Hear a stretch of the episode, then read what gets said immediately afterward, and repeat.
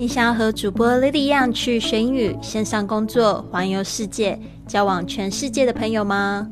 那就别忘了关注我的微信公众账号是贵旅特，还有我的 FB、IG、Line 的粉丝页是 Fly with Lily，让我们一起去学英语、环游世界。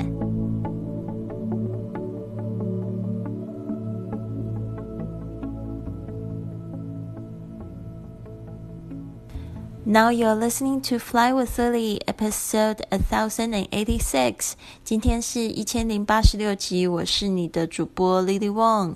今天这一句格言呢，也祝福大家常常就可以把这种每个月的第一天呢，或者是星期一呢，把它当做是一个新的开始。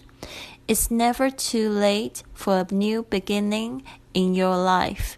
It's never too late for a new beginning in your life. 你生命中的每一个新的开始，永远都不会太迟。It's never too late for a new beginning in your life. It's never too late 啊、就是说从不会太晚。这什么事样的事情从来都不会太晚呢？是 a new beginning in your life，是一个新的开始，在你生命中的一个新的开始。所以呢。 不管你是决定要就是开始学习一门外语，或者是呃去把你的梦想清单呢上面的事情呢一一的都是去做，去去把它完成啊、那这些都是永远都不会太迟的。就算你现在想要就是练练马甲线，也永远都不会太迟的。最怕就是你不开始而已。It's never too late for a new beginning in your life. 好的，这边呢就是分享一句旅行英语，特别是你在飞机上，如果碰到就是身体非常不舒服的时候，可以怎么这样怎么说，然后怎么要求帮助。I feel sick. Please give me some medicine. I feel sick. Please give me some medicine. 我不舒服，请给我药。I feel sick. Please give me some medicine. 好的，那我们就是二十集的 Mark，呃，不是二十集的 Mark，就是 Mark 已经分享了二十集，就是有关这个就是旅行用品啊。呃，这二十件你不知道，就是听了感觉怎么样呢？呃，就是像这样子的节目呢，就是我们在这个五月开始呢，会把它移驾到这个呃喜马拉雅的海外版，变成一个会员的订阅的这个部分。那大家如果在国内的话呢，可以就是选择用微信订阅的方式，你可以透过我的这个公众微信账号呢，贵旅特，可以用一个年的订阅的方式呢。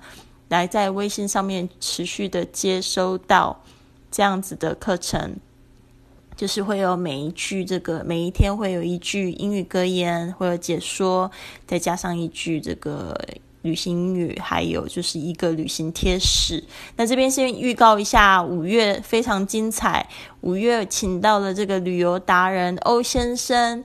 啊、来帮我们录了两二十个你必须要知道的旅行安全的问题。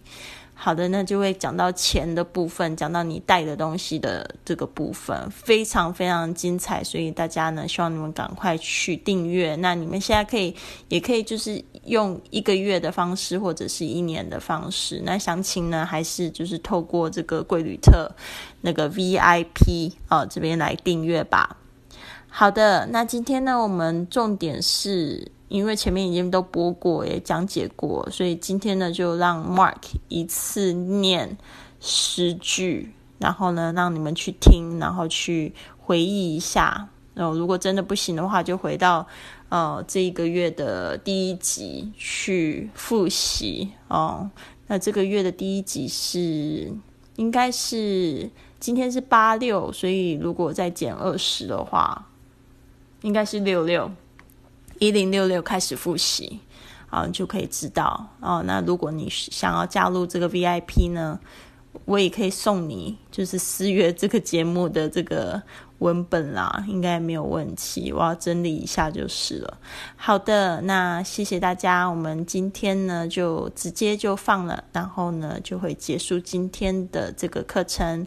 大家加油！希望呢都可以在这个 VIP 的社群里面看到大家。Hi there, everybody.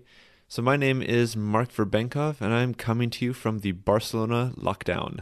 So, I'm a friend and also a fellow podcaster of Lily.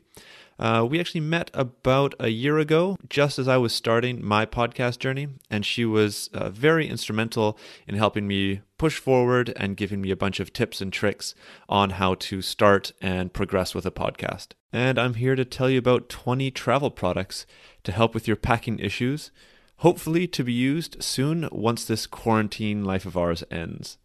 So, the first one is a portable bag scale that lets you weigh your luggage before you get to the airport. So, you don't end up being that person who has to repack their bag at the check in counter.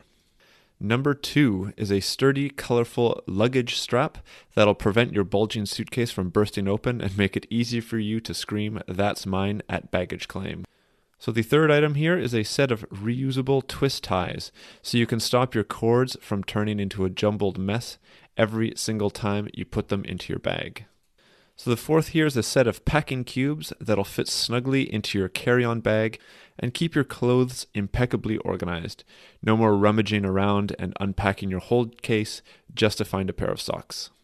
The fifth here is a well thought out jewelry case that'll keep your precious items safe, organized, and tangle free. Please spare your heart from any more where the hell did I leave my ring freakouts. So, next we have a comprehensive packing checklist pad that'll help you remember what to bring and give you an immensely satisfying feeling each time you tick something off. So the seventh item here is a set of leak-proof travel bottles. You can fill with your uh, favorite toiletries so you don't have to lug around full-size bottles. These are silicone too, so you can squeeze out every last drop. Number eight is a TSA approved combination lock with a flexible cable that'll keep your stuff secure and give you peace of mind to think about more important things, like what to watch on the plane. The ninth item is an inflatable wine bottle protector, so you can bring home a cheeky bottle or two of booze without worrying it'll smash mid flight and leak all over your stuff. The tenth item is a garment folder to keep your shirts and blouses wrinkle free because really your hand should be wrapped around a martini, not a crappy hotel iron. 如果你喜欢今天的节目，别忘了帮我订阅、转发，甚至在播客或喜马拉雅的 APP 上留下一个五星的评论，这样就会有更多的朋友发现到我们的节目，跟我们一起踏上学英语环游世界的旅程。希望你有一个美好的一天，Have a wonderful day。